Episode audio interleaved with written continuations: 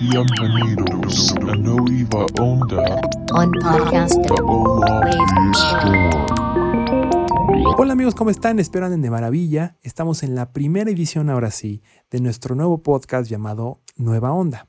Hablaremos de síntesis, diseño sonoro y tecnología musical con noticias frescas, información y todo lo que vaya saliendo alrededor de este mundo.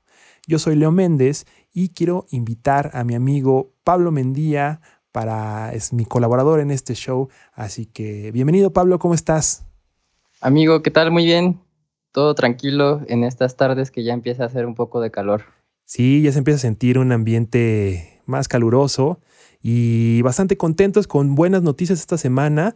Eh, hay cosas bastante importantes y cosas que están saliendo justamente en este momento. Recuerden que esto lo pueden escuchar en sus plataformas, pero también pueden ver una edición en video en YouTube. Así que si están interesados en vernos nuestros bellos rostros o ver las imágenes complementarias que ponemos a la información, vayan a nuestro YouTube y suscríbanse a nuestro canal. Tenemos diferentes secciones y vamos a ir presentando cada una de ellas.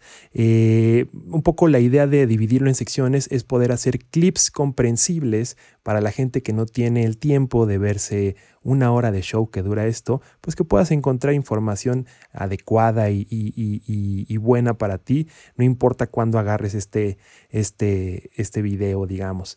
Eh, la primera, digamos, sección que planteamos se llama Noticias con Onda. ¿Y de qué tratan las noticias con onda? Pues trata de todos estos nuevos lanzamientos o cosas que nos parecen relevantes en el mundo de la síntesis, la tecnología musical, los artistas, etcétera, etcétera. ¿no? También hablaremos de tecnologías no necesariamente musicales, pero que están a la orilla de la, de la tecnología musical. Así que eh, ténganos paciencia y díganos también qué, qué es la, qué es lo que les gustaría escuchar y saber más acá. Eh, Amigo, pues empezamos con una noticia importante que es por fin ya está libre para todos Ableton Live 11. Esta nueva sección tiene un buen de cosas que la verdad es que vale mucho la pena y que si no tenías como muchas ganas de entrarle porque utilizas otro tipo de DAWs, creo que el día de hoy es ya está a la par de otros DAWs en, en, en estas cosas que le llamaban ambiente profesional. Una de, una de esas cosas es el comping, que no es de lo que hablaremos específicamente, pero el comping es una herramienta que muchos músicos allá afuera necesitan porque graban eh, eh, bandas en vivo, otro tipo de, proyectos. Y, y esto es muy importante. Pero otra cosa que está muy interesante es la inclusión de tecnologías MPE. Amigo, en pocas palabras, para que le expliques a la gente qué diablos es el MP.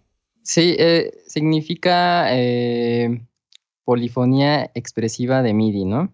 Y básicamente eh, te permite tener información MIDI que antes en un mensaje regular es, es específica de, de, toda una voz o de, todo un conjunto de, todo el sonido y dividirla por número de notas, o sea, por cada uno de, las teclas que, aprietes. Entonces te da la posibilidad de tener expresividad en cada uno de tus distintos dedos, por ejemplo, en un acorde, o dejar apretado una cosa y con tu otra mano tener una expresividad distinta a la que está sonando en la mano izquierda.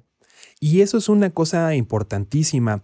Durante muchos años, y hay una frase increíble de Don Bucla que justo habla de esto, ¿no? De la expresividad de la música electrónica. Durante mucho tiempo, y tiene que ver con algunas metáforas que hablaremos más adelante, la música electrónica ha sido considerada robótica, obviamente, ha sido eh, eh, considerada mecánica y, y esto ha sido también parte de la mercadotecnia en grupos de los cuales hablaremos más adelante, Kraftwerk, Daft Punk, etcétera, etcétera. Eh, pero, pero en realidad parte importante del desarrollo de la música electrónica ha sido darle expresividad a ciertos artistas que de otra forma no habían encontrado, ¿no? Eh, muchas de las herramientas importantísimas de la música electrónica, empezando por el theremin, ¿no? O sea, desde, Claro. desde la voz del Thermen, ¿no? Desde ese punto, la expresividad era importantísima, ¿no? Eh, mediante antenas, movimientos, etcétera, etcétera. Lo que plantea la, la, diferencia que plantea el MPE es esta polifonía en expresión y esto nos permite, como dice Pablo acertadamente, pues darle movimiento no necesariamente a un conjunto de datos, sino datos específicos. ¿Qué tipo de movimientos? Pues tenemos presión, deslizamiento, pitch bend, ¿no? Entonces todo este tipo de datos termina en una serie de carriles en Ableton Live que nos permite pues modificarlos y darles ese último eh, movimiento de expresión, ¿no, amigo? Y esto la verdad es que, que está increíble porque justamente es quitarle la percepción de robótico, de una línea que podría ser plana, ¿no? Y, llevarlo al, al punto de la expresión. Amigo, algunos eh, controladores MP que nos recomiendes, que hayas visto, que, podríamos usar si queremos entrarle al MP. Eh, pues en primer plano, no, no echándonos flores, pero el Sensel More e, es un muy, bueno que, está disponible y tenemos en venta eh, bajo pedido. también los esto, ay, esto se me fue el nombre, los... Uh, ¿Rolly? De, los Rolly, los negros, sí, exactamente. Claro. El, también el Continuum Express, ¿cómo se llama este? El, Hacken Continuum. Hacken Continuum. Sí, sí, también es otro muy bueno que, que vale la pena observar. Ahora, estos controladores apenas están saliendo. Se dice, por ejemplo, que el Osmose va a tener MP, el Osmose. Eh, apenas, apenas es la primera camada. Pero ahora que ya lo tiene Ableton Live y que va a ser de uso público, seguramente y muy pronto tendremos opciones de Arturia, de Innovation, de todas. Este, ah, este, estoy, creo que una de esas de las noticias de hoy tiene que ver con eso mismo. Sí, totalmente. O sea, seguramente muy, muy pronto eh, tendremos más opciones para, para ustedes y que, digamos, no se desesperen si no lo pueden usar el día de hoy. ¿Qué podrían usar hoy si quisieran hacer expresión? Bueno, escribirla manualmente en los carriles de Ableton Live. Y la segunda es que también ya hay, eh, digamos, aftertouch en el, en el push 2, ¿no? Entonces, este, también puedes hacer algunas adecuaciones distintas ahí eh, en, el push 2 y la sensibilidad ahora es marcada también. Entonces, se, vale, se vale eh, expresarse, se vale eh, modular todo ese tipo de cosas. Y lo más interesante es que está disponible para tres dispositivos súper importantes de Ableton Live. El primero, por supuesto, es el Wavetable, el cual es una verdadera maravilla, es un sintetizador que suena genial. Si quieren entrar en el mundo de la síntesis, no tienen demasiados recursos, pero ya tienen la, licencia de Ableton Live, es una muy buena opción. El segundo es el arpegiador, que también funciona muy, muy bien, y por supuesto, pues el sampler, ¿no? Entonces, tenemos opciones, digamos, ya estamos, ya estamos en esta nueva era de, de DAWs y afortunadamente eh, Ableton está tomando buena iniciativa y moviendo también seguramente muy pronto la industria a través de esas innovaciones, amigo. ¿Qué, te pareció? ¿Te gustó? ¿Te, gustó esta edición del MP? Sí, bastante. De hecho, creo que podría, no sé si me equivoco, pero creo que solo Reason lo tiene, ¿no? Hasta ahora creo que sí. Eh, tengo una, un vago recuerdo, pero no sé si esto es, em, no sé si lo puede, no, sé si lo tengamos que reeditar esto después, pero tengo un vago recuerdo de que estaba en el timeline, lo leí en un timeline de Bitwig. Ah, ahora. Y, sí, bueno, yo no, no, conozco tanto Bitwig, pero he, escuchado muy bien hablar de, del, del DAW.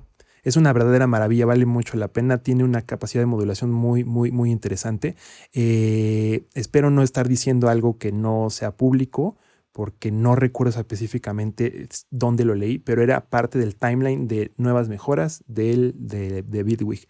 Es decir, no sé si ya en este momento ya esté eh, en Bitwig. Si ustedes saben, compártanlo. Si dije algo que no debe haber dicho, que seguramente puede pasar también, también díganmelo de Leo. ¿A poco sí? Bueno, entonces ya sabremos si me equivoqué o no.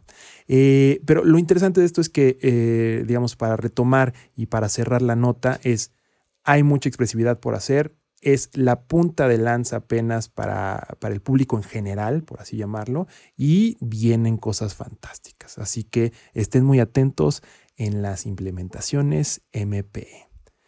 Y así, amigo, vamos a la, a la siguiente nota de noticias con onda. ¿Qué, ¿Cuál te gustaría hablar, amigo? ¿Cuál, cuál, cuál nos, cuál sigue? Pues igual algo de sequential circuits. Entonces, vamos a hablar de la siguiente noticia con onda. Vamos a hablar de sequential circuits. Muy bien. Eh, sobre todo, la primera que vimos en la semana fue que el Prophet 12 ya lo van a descontinuar. Qué pena, ¿no? Eh, sí, sí, exactamente. Ya no va a ser posible. Era pues un cinte muy, muy caro, pero muy poderoso. eh, de cinco osciladores digitales. Es híbrido porque el filtro es analógico, el clásico Curtis. Em, y pues es de 12 voces, como lo menciona su, su nombre, ¿no?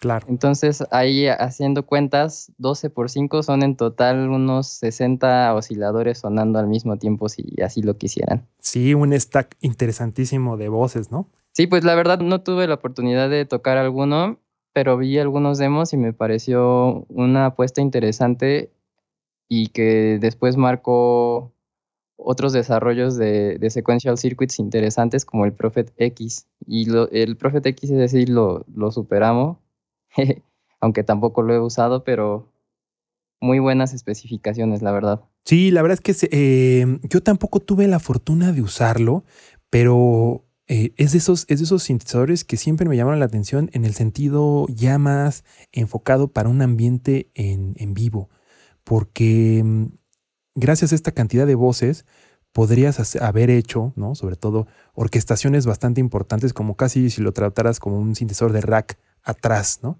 Sí, es decir, sí, tú sí. tienes una serie de controladores y, y- y tienes ese. De hecho, eh, con una banda nacional, justo ese, e- ese, ese tipo de, de soluciones hubieran sido muy interesantes. Como, como, por ejemplo, tienes un show de, vamos a poner el nombre Zoe, y ellos utilizan muchas voces, ¿no? Al mismo tiempo y canciones tienen diferentes cosas. Entonces podría ser split muy interesante de, de- de- Claro. de osciladores, ¿no? Controlados, por ejemplo, desde la de- desde un Ableton Live, ¿no? Entonces, como un motor multitímbrico interesante que podrías haber logrado. Así que, pues, creo también que los alcanzó su misma tecnología, es decir, que ahora hay cosas más, eh, no más poderosas, pero sí al igual de poderosas con un precio casi que a la mitad, ¿no?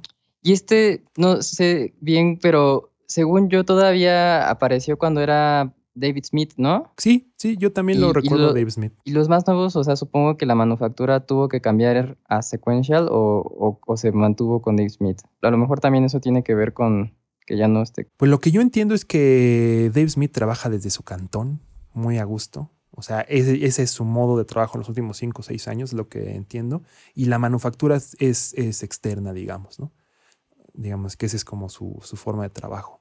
Por lo que entiendo y por lo que ha dicho en diferentes eh, entrevistas. Así que eh, no creo que, yo creo que va más por el tema de que su misma tecnología se empató. Por ejemplo, el Prophet X eh, empató la tecnología vieja y pues básicamente pues mejor lo nuevo, ¿no? Yo creo que, que, Sí, sí, sí. que ya no tenían mucho que darle.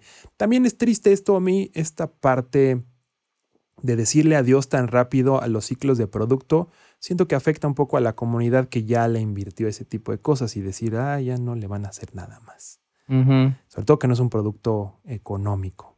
Así que Sí, sí, sí, le, decimos adiós a, al, al, al- al Prophet. eh, ¿Cómo se llamaba? ¿P12? ¿O sí se llamaba Prophet 12? Ya no, ya no, nunca. Todos le dijimos Prophet 12, pero no, no sé si su nombre Según yo sí es Prophet 12. original es P12. que suena divertido. Ahora vamos a aprovechar para saludar a algunos de nuestros amigos que nos están escribiendo aquí en la plataforma de Facebook. Dice Carlos Rodríguez, saludos Leo y Pablo. Y dice Tomás, fui el primero en salir en el podcast. Gran saludo Tomás. Y dice Julio Herrera, saludos, síganla rompiendo con todo este contenido de gran calidad amigos. Muchas gracias, es por y para ustedes. Nos divertimos mucho haciéndolos. Y la verdad es que es necesario que hablemos de esto en español, en nuestro idioma. Dice por acá Esteban Chávez Nájera, interesante. Y dice por acá en la página de, en la página oficial de, de Sintes con Leo, dice nuestro querido Camilo, ¿por qué crees que no hayan incluido el MP dentro de un avance de MIDI? Ya sé que son cosas de marcas. Seguramente tiene que ver con el, Media Association y el, la otra organización, ¿no? Como la fundación y la asociación. Eh, seguramente tiene que ver con eso, con el protocolo, y porque es un protocolo bastante, el MP es un protocolo bastante viejo, por así decirlo, es del 2014, si mal no recuerdo. Digamos que, mm. que no es, y digo, bastante viejo para la velocidad que se está moviendo el mundo al día de hoy, ¿no? Hace, tampoco es que hace ocho años sea una eternidad, ¿no? Pero, pero sí en el aspecto musical y de avances, ¿no? Hace ocho años apenas teníamos el Clouds 1. A ese, tipo de, cosas me refiero, ¿no? Que, en realidad sí estamos avanzando de manera, de manera, de pasos agigantados, ¿no? Pero en este caso, me imagino que sí, como dices, Camilo, tiene que ver con un tema de marcas y con un tema de licenciamiento. A mí es lo que más me da miedo de la nueva MIDI 2.0, que se vuelva un dolor de cabeza para los nuevos desarrolladores, como pudo haber sido eh, ciertas cosas como al inicio Bluetooth, no sé si recuerdan todo el problema de licenciamiento de Bluetooth o también del el mismo USB-C o del Lightning, todas esas cosas que suelen problemas de licenciamiento y que si no compras la licencia no te venden el puerto, bla, bla, bla, bla. Esperemos que no sea por ahí. Creo que también necesitas registrar como empresa tu, tu CISEX en el Media Association y pagas porque sigan vigentes. Claro, desde ese tipo de cosas, por supuesto está perfecto si vendes un millar o un millón de controladores, pero, por ejemplo, compañías como nuestros amigos Yaltex, que no tienen esa, esa cantidad de manufactura eh, y otros desarrolladores independientes, pueden sufrir por ese tipo de cosas, por ese tipo de licenciamiento. Espero sea escalable y que sea particular para, para cada caso, porque no todo el mundo o no todas las instituciones tienen el mismo, eh, el mismo poder de pago.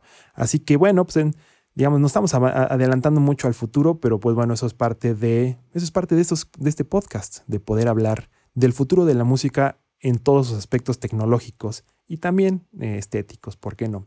Vámonos a la siguiente nota, amigo. Vamos a poner aquí nuestra cortinilla que nos tardamos un rato en hacerlas. Entonces, la siguiente noticia con onda es una que trajo mucha, mucha carnita a la, a la industria musical. Después de 28 años, el dueto francés decide separarse tomando un clip de, su película y titulándolo Epílogo. Vimos esta explosión y después de esta explosión nos quedamos sin más Daft Punk se separa el dueto francés Daft Punk. Pero bueno, además de la separación, por supuesto, eh, tanto un servidor como Pablo Mendiano dedicamos un ratito de nuestros días y, digamos, se, introdujo a nuestra agenda, ocupada agenda, eh, se, introdujo el poder hablar un poco de esos sintetizadores que marcaron el sonido Daft Punk. ¿no? Amigo, ¿quieres empezar por alguno en particular? ¿Cómo, primero, qué te pareció? ¿Te gustaba Daft Punk? ¿No te gustaba? Se vale decir todo eso porque la, gente, la gente se puso, la gente se puso heavy con el tema de, los que les gusta Daft Punk.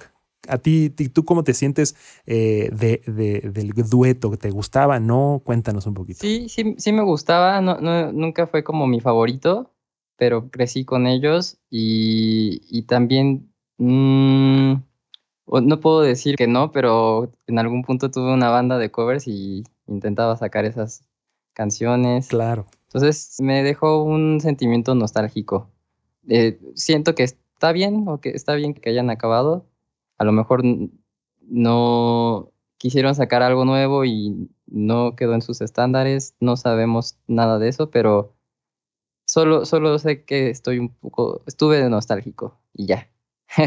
Sí, sí, sí, es, es, es, es importante decirlo ahora en las, en, la, en las épocas de las redes del odio, porque mucha gente se dedica a... Yo creo que también es, es, es bastante natural e incluso sano que la gente exprese su opinión eh, de odio, ¿no? Aunque ¿dónde la, la viertes? ¿Te la quedas? Pues no, ¿no? Por supuesto. Entonces hubo muchísimas personas que, que comentaban, ¿no?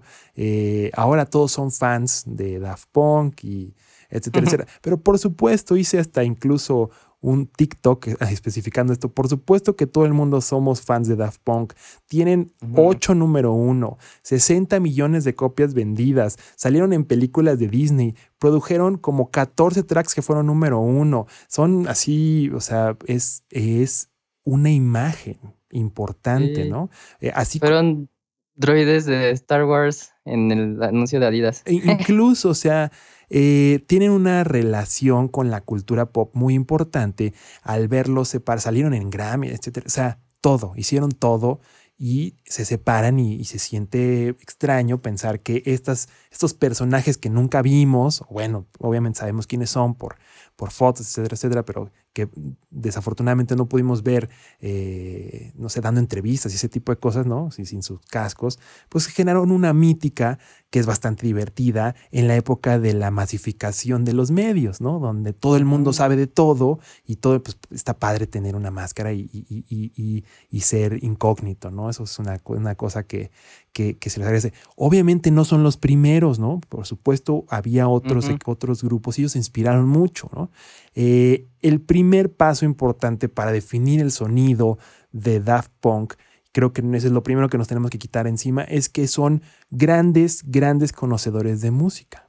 Son gente que se dedicó sus años, eh, sus primeros años a rescatar, desempolvar eh, todos sus discos y ver cuáles eran las referencias musicales alrededor del mundo, ¿no? Entonces, cuando primero tienes que hablar acerca de, de, de Daft Punk, tienes que saber que son los, unos grandes maestros en cuanto a tomar referencias de discos, ¿no? Sí, justo el papá de Thomas Van Galter eh, fue productor de muchas bandas eh, disco de, de las épocas 80 y así. Entonces, siento que hasta su mismo su misma colección de, de discos lo debió de haber influenciado. Sí, pues es lo que había en casa, ¿no? Al final, cuando tienes ese tipo de referencias en casa, pues, pues obviamente, ¿no? Obviamente salen a relucir ese tipo de cosas. Este, este dato me, me da mucha, mucha, como, no sé, como buena, buena vibra, ¿no? Con ese, ese dato que, que traes a la mesa, amigo, porque al final, por ejemplo, cuando yo le mostré, la primera vez que le mostré a mi papá Daft Punk, me dijo, ah, suena pura música vieja. Y me dijo, eso suena, eso suena a George Duke. eso suena así a- al funk que escuchaba yo y al, y al disco que escuchaba yo. Y por, total- totalmente, ¿no? De ahí viene todo ese tipo de cosas. Entonces, sacando de eso de la mesa, ¿cuáles son los, cuáles son los sintetizadores de Daft Punk? Pues básicamente puedes de- llamarlo desde un CS80, etcétera, etcétera. Y vamos a ir hablando un poquito como como hiciste la- la- la nota que me pareció fantástica, amigo, felicidades por la nota, que tiene que ver mucho con el tema temporal. Entonces, primero iniciamos con el disco Homework, eh, que sin duda alguna eh, es muy fresco en su producción porque básicamente recordemos que en 1993 los sintetizadores analógicos eran chatarra. Piénselo de esa forma. Estas cosas, eh, hitos míticas de tener una o- 808 era, ay, tengo esa cosa chatarra en la casa. Cuéntanos un poquito la, la- la historia detrás de cómo, de estos sintetizadores clásicos que se, que se visitaron en el homework, amigo. Si, si, si quieres empezamos por eso. Sí, este, justo sí hay más registro de esta época por, por las fotos de, de ellos en, en live shows y, y está padre cómo traían principalmente una 909 como caja de ritmo. Em, e- esa, esa hasta tiene una referencia en una de sus canciones que se llama Revolution 909, ¿no? O sea, más no, no, no nos pueden dejar claro que la usaban. Sí, Luego- totalmente. Eh, utilizaban mucho la, la TB303 y el Juno 106. Es el Juno 106 es el que siempre va a ser como el común denominador durante toda su carrera. Le sale en el Discovery, este, en el Random Access Memories, en el Homework. Entonces, es, es un disco que diga más bien es un cinte que, que también lo van a estar usando bastante. Sí, como que fue una de esas herramientas que, que se mantuvo. eh, yo creo que por su calidad eh, sonora y sobre todo porque también eh, algo importante que, que hizo Daft Punk es lograr que las herramientas nuevas que usaban no quitaran o no, no le cambiaran totalmente el feeling a los samples que ya utilizaban, ¿no? Entonces tenía que sonar, digamos, lo interesante que tiene Daft Punk es esta cohesión, cohesión eh, musical. Hay una, por supuesto, eh, aquí está, aquí está mi, versión de, de, que ya están agotadas, ¿no? Dicen, de viniles. La gente decidió este, irse. Por ejemplo, eh, la primera vez que escuché este disco, recuerdo mucho leer el track de, de Teachers, ¿no? y, escuchar esa, eso y decía, ay, ¿quiénes serán esos personajes? Pero bueno, es, es parte de esa, de, esa sección.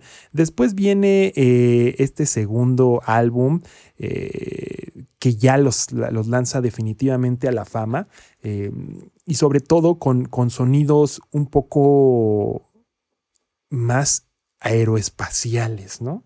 O sea, como con esta cosa, eh, como dices por acá, más boogie, más electrofunk, que en ese momento había pocas bandas haciendo ese tipo de, sonidos. Incluso eh, eh, este, este sonido se convirtió ¿no? en, el, en, el, en los, el proto French House o en el este French Touch que tanto, tan famoso fue. Y, por supuesto el uso del, del talkbox ya como una, eh, el talkbox y el vocoder como una firma auditiva, ¿no? Ya como una especie de, statement de, decir, bueno, esto, a esto hablan y suenan los robots. Ya aquí ya, ya, ya estamos hablando de que ya usaban los cascos que conocemos actualmente, ¿no? También. Exactamente. Sí, como toda esta estética de que ya se vuelven robots y que es curioso, yo lo, lo, subrayo un poco en la nota, como eh, parece que conforme se van volviendo más robots, destacan más cualidades humanas, porque el primer disco, pues digamos que ni siquiera existe la voz, ¿no? Claro.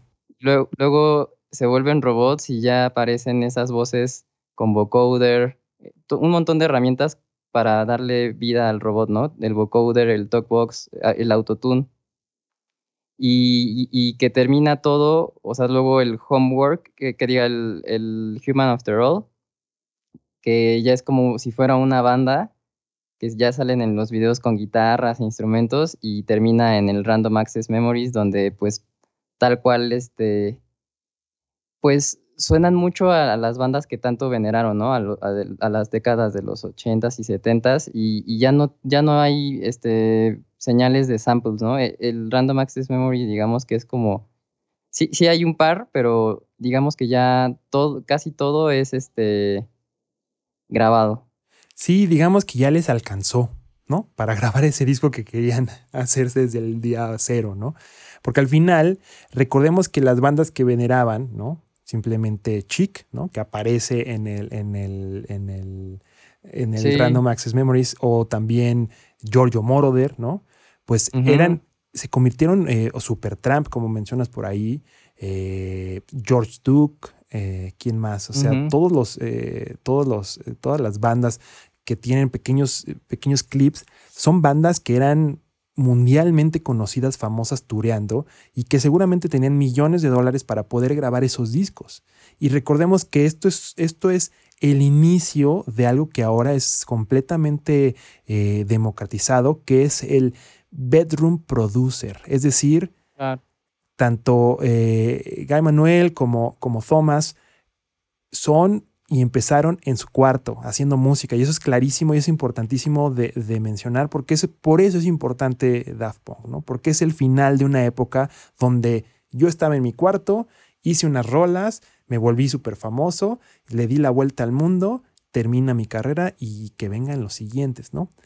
lo mismo que pasa con Kanye West, ¿no? E, es el mismo tipo de productor, estaba en su cuarto, retomó música del pasado, se volvió este astro extraño, eh, se lanzó para la presidencia y viene un fade out mm. natural, ¿no? De, esa, de esas personas. Por eso marca un final de una época y por eso es, es esto que se vuelve un hito, no tanto, no es que todo el mundo seamos fans de Daft Punk, cierto o no, sino más bien de que es realmente el final de una época donde el bedroom producer se convirtió en este astro mundial de la música y, se, y hay un fade out natural.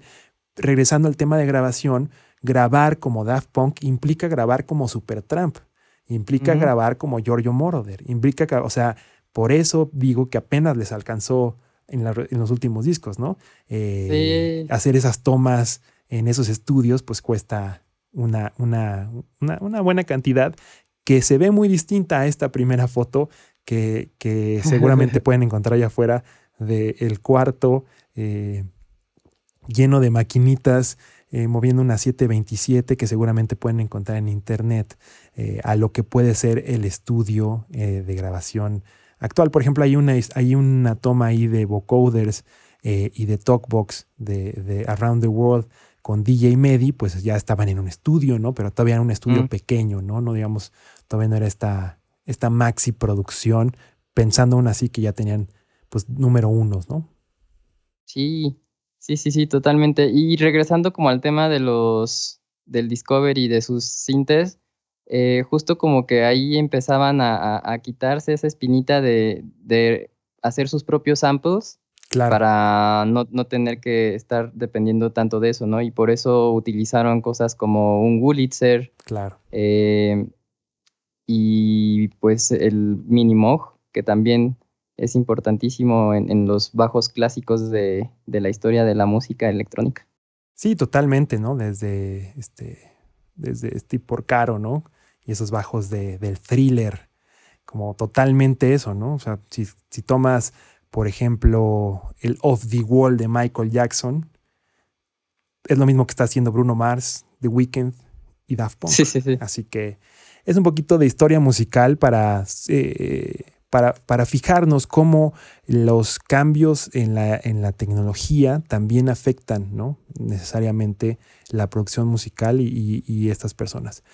Eh, ¿Cuál es tu teoría por la cual se separan, amigo? ¿Cuál crees que sea sea la teoría de por qué se están separando? Pues yo, yo siento que quizás este, lo que mencionaba antes, como de que intentaron sacar algo más y a lo mejor no, no llenó sus expectativas y decidieron que mejor ya.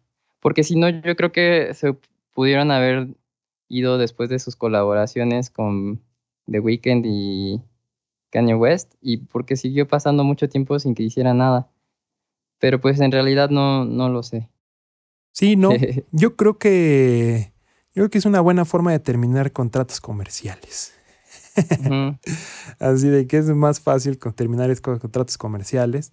Hay un descontento general de grandes artistas, ¿no? Acerca de cuánto se cobra por las plataformas. Y hay una revaloración de la escena underground en la cual ellos han sido, han, pertenecido siempre, ¿no? O sea, no importa que hayan tenido esta persona o este personaje con cascos, eh, hay sets de, de, ambos juntos y por separado tocando en fiestas y reuniones y shows. Y por ahí hay ciertos tracks, pseudo tracks de, cada uno de ellos por separado que siempre salen y, no los firman, ¿no? Entonces, nunca han dejado, eh, nunca han dejado de ser de, estar en, el ambiente de la música underground y yo creo que van a regresar a ese tipo de cosas. Lo hemos visto de artistas, por ejemplo, eh, ahora últimamente hemos escuchado tracks de Richie Hottin, ¿no? Que no que no pertenecen ya ni a su disquera ni a ese tipo de cosas y que, y que han funcionado como, como parte de la, pues sí, de este, de este mundo underground tan natural y que, que tiene que seguir adelante pues larga vida a los robots eh, y hay mucho, mucho que aprenderles en la producción y mucho también que, seguir explorando y seguramente no será la última noticia. Tienen muy buenos publi relacionistas, siempre lo han tenido y seguramente ahí nos van a sacar algo pronto, un box set o algo así. así que, pues, de nuevo, larga vida a los robots. Vamos a la siguiente noticia con onda. Esta noticia con onda está muy interesante. Se anunció hace algunas semanas una compañía que ha decidido hacer nada. Y cuando tú dices, ¿qué? ¿Una compañía que no hace nada? Bueno, pues sí, se supone que existe esta nueva compañía que está a punto de dar este gran paso al mundo en general. Eh, y, es que hasta suena chistoso, pero es una compañía que ha decidido no hacer nada y quitar casi todo lo que le sobra para generar tecnología. Eso es lo que sabemos hasta ahora. ¿no? Y no solo eso, que además puede ser dueño de nada. esta, cosa tan, esta cosa tan críptica que estoy diciendo es parte de la descripción de esta nueva compañía que se llama Nothing.tech, que pueden ir actualmente. Y lo más interesante es que tiene entre sus filas a grandes CEOs de distintas compañías y personalidades del mundo de la tecnología y de los avances. ¿no? Eh, destaca Casey, Casey Neistat, eh, destaca también la participación y dirección en la parte eh, de diseño y creatividad por parte de Teenage Engineering. Eh, no recuerdo exactamente el nombre de... eh, sí, por supuesto, ya me acordé, Kevin Lin, que es por supuesto fundador de Twitch, nada más y nada menos, Steve Hoffman, que es cofundador y CEO de Reddit, eh, está también... Em, ¿Quién más? Tony. Ah, por supuesto. ¿Quién más? ¿Quién más dijo? ¿Quién más iba a estar? Eh, que estaban anunciando. Eh, eh, el, Liam Casey, también de PCH. O sea, puro, puro inversionista pesado, como que, que, piensan alrededor del futuro. ¿Qué creemos que puede ser la compañía Nothing? seguramente una compañía de tecnología para, para, para consumidores, es decir, lo que está haciendo Samsung, lo que está haciendo eh, Sony, que son ya eh, una, compañías que tienen que ver con desarrollo de aplicaciones, eh, digamos, cosas que pueden vivir en el día a día, ¿no? por ejemplo, Nest, ¿no? Que, es una, un, un reloj diagonal eh, mil cosas, ¿no? Hace mil cosas el Nest, ¿no? Desde graba las cámaras de seguridad, cambia la temperatura de tu cuarto, puede prender las luces. Yo creo que va por ahí la, la, marca de Nothing. Desde hace, desde el lanzamiento de, de eh, la bocina, un poco la, intención de, de Teenage Engineering era dejar de ser una marca enfocada en el mundo del audio y volverse una, una lifestyle brand. ¿Qué significa esto? Que se pueda convertir en una marca como otras que puedan hacer mil cosas y, de este lado, eh, digamos, como usuarios disfrutarla. Y por eso que ahora han sacado los audífonos, las playeras, los pósters, las bolsas, todo ese tipo de cosas. No solo son accesorios, sino ya también son como un statement. Eh, se escucha muy interesante la idea. A partir del día martes, sabremos un poquito más de Nothing. Eh, y lo que está interesante acá, que para todos ustedes que les gusta invertir eh, en cosas, al parecer van a utilizar la plataforma CrowdCube, donde vas a poder invertir en Nothing. Es decir, van a, vas a poder meter tu dinerito, tu lanita, y ser parte, ser dueño de la nada. ¿Qué opinas, amigo? Está críptico, está interesante. Puede haber muchas cosas interesantes, tanto para Teenage Engineering en general como para bien. Me gusta que, que ciertas marcas o que las marcas de, Music Tech se conviertan en marcas que puedan hacer otras cosas, porque tienen una experiencia de usuario muy interesante. ¿Qué opinas? ¿Qué opinas, amigo, de, de, esta, de Nothing? Bien, pues justo estaba investigando y uno de los fundadores, Carl Pay, eh, viene de otra compañía china que se llama OnePlus. Famosísima. Que se dedicaba a hacer, este, pues sí, tecnología móvil y, también como este tipo de interfaces como el, Google Pod y, y, lo de Alexa. Entonces, partiendo de eso y, también de lo que ha hecho Teenage Engineering, creo que van a hacer también este tipo de tecnologías, pueden ser también como del hogar, con una estética futurista y quizás muy plana. Sí, sí, como una especie de... Yo, yo creo que va a tener que ver entre Sonos, como Sonos, Bang Olufsen, eh, IKEA, como si todo eso lo metieras en una compañía desde cámaras, celulares. Esa es mi, esa es mi apuesta, pensando en que tienen pues a grandes equipos y grandes publi relacionistas, puede ser cosas muy interesantes en este, en este aspecto de, de, de Nothing.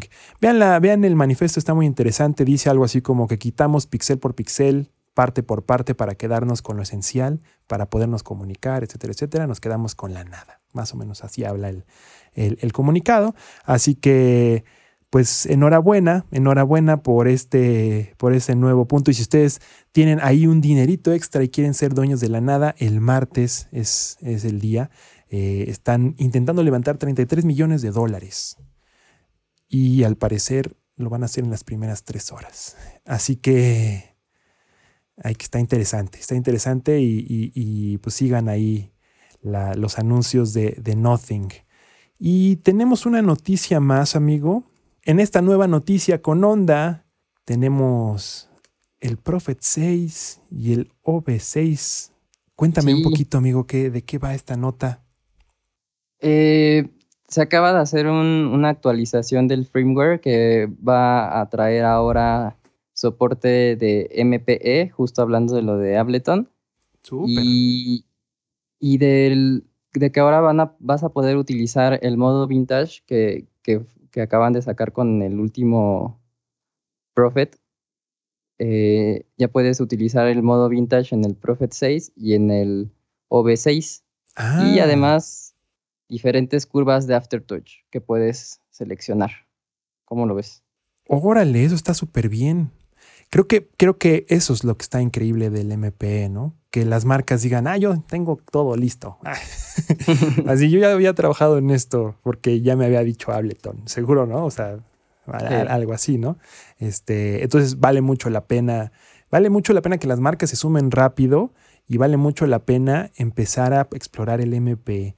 Ahora, hay una cosa importantísima del MPE que es demasiado, poder implica demasiada responsabilidad, ¿no?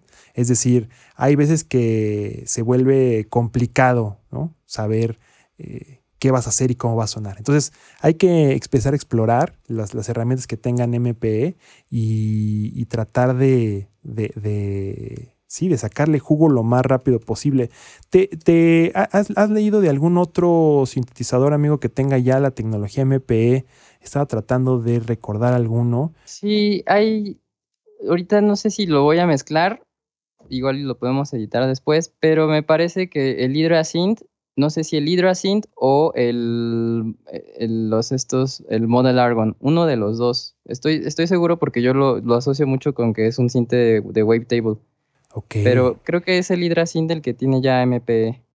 Ah, eso estaría muy bueno. Estaría, estaría, estaría padre empezar a investigar. Les vamos a hacer, les vamos a hacer eh, una, una, una nota especial de MPE, porque sabíamos que, por ejemplo, Hacken Audio, con todo lo que estaba haciendo, ya tenía MPE, por lo cual significa que todo el continuum tiene, tiene esa, esa idea. Luego, los, otra forma de utilizar MPE sería el app de Rolly, ¿no? que también tiene eh, MPE. Eh, otra forma era, bueno, ahora Ableton y ya sabemos eh, que tiene ahora el, el Prophet. Es probable, sí, es, correcto, amigo. El, el Hydra Synth tiene MP. Hydra. Exacto. sí, el, el Hydra lo estaba buscando ahorita. O- obviamente el Osmo C, ya lo dije hace un segundo. Eh, Y. Ay, no me acuerdo qué otro más, amigo. Me, me- me- me- se me está yendo. Se me está yendo el, el otro que, que ya también tenía eh, Mm. MP. Pero, pero sí es el, el Hydra Synth, Osmo C. eh, sí, el Argon 8. Tienes toda la razón, amigo. Con este nuevo último firmware 2.0, tiene también en la- el Argon 8, tiene MP. Así que, que no tardan las otras compañías, ¿eh? Y, y ¿sabes, cuál, ¿sabes cuál podría ser una muy buena opción económica para entrar al MP? Eh, incluso, o sea, como con un sintetizador, también el Sculpt de, de, Ah, de- claro. de Modal. También puede sí, ser sí. buena opción por ahí. Así que, pues sí, ya el MP es una realidad y esperemos sea, sea parte de, de todos los sintes muy pronto y que se vuelva, se vuelva una, una, este, pues sí, una realidad. Vale mucho la pena. Sí. Oye amigo, y una, una última nota antes de despedirnos, que acaba de salir hace una hora, no tiene, tiene menos de una hora que este lanzamiento, y habla de, déjame te cuento, es una nota de música con onda. ¿Ah? qué bola esta nueva, esta nueva sección que tenemos. Esta nueva sección de música con onda acaba de anunciar hace una hora que se va a lanzar el álbum cuadrafónico de Susan Chiani eh, disponible mediante Dolby Labs Atmos y lo vas a poder escuchar tanto en Amazon Music HD como Tidal Hi-Fi. Y esto me lleva a una nueva noticia también que está ya en desarrollo la nueva versión de em, Spotify Hi-Fi. Y otra noticia que va al margen, pero vale la pena mencionar, es esto. Tanto Amazon Music como Tidal ya tenían la opción de este tipo de cosas cuadrafónicas, lo que decíamos la, semana pasada de, em, del ambisónico binaural. Ya las hay herramientas.